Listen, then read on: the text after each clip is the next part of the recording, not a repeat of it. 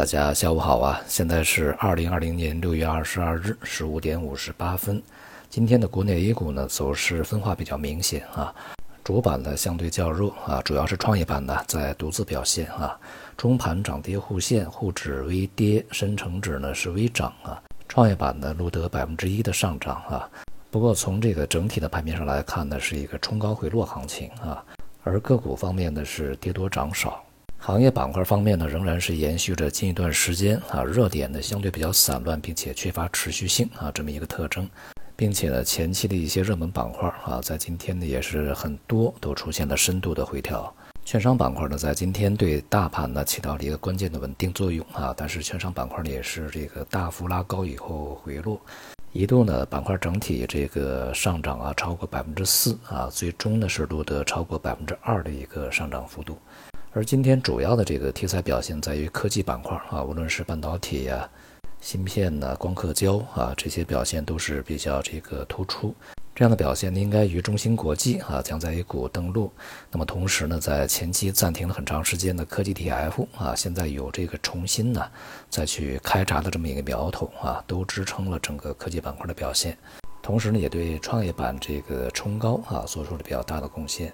对于当前的 A 股而言呢，这个上方啊面临着比较重要的一些长期关卡啊，并且呢这个屡次冲关不过，那么今天呢又是没有能够成功的去逾越啊，接下来呢就需要去密切关注是否会有一些源源不断的外部资金啊持续的这个新增进入这个股市啊。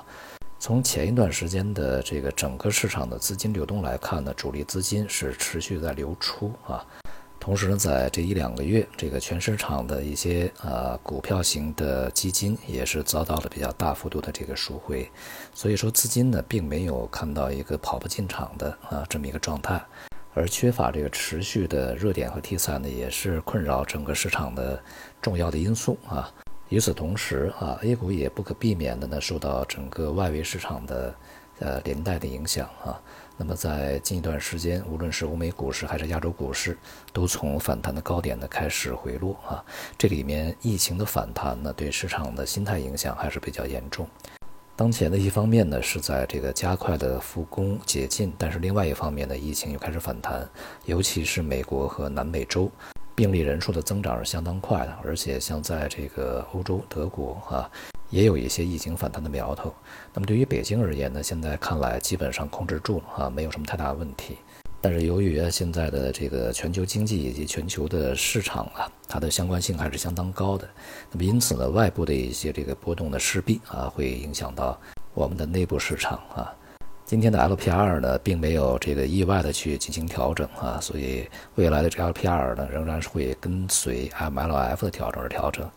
商业银行的这个向企业的让利操作呢，应该是通过一些具体的啊，有针对性的和个别的一些操作呢来去执行。像近段时间啊，像把这个很多企业的债务展期啊，有一些利息呢开始推迟收啊啊，这样一些做法呀，一方面会让这个当前的市场风险啊，尤其是一些信用风险呢，会被这个啊缓解，有的呢可能会被消除啊，有的呢可能会延后释放。那么另外一方面呢，也势必意味着在未来啊，信用风险呢会上升。今天的债券市场呢继续调整啊，无论是长端还是短端的收益率呢，都出现了一定的反弹上涨。那么未来啊，预计随着整个这个债券供给压力的逐渐缓解啊，债市的调整呢应该不会太过剧烈。今天的这个大宗商品市场的大多数啊都是在下跌。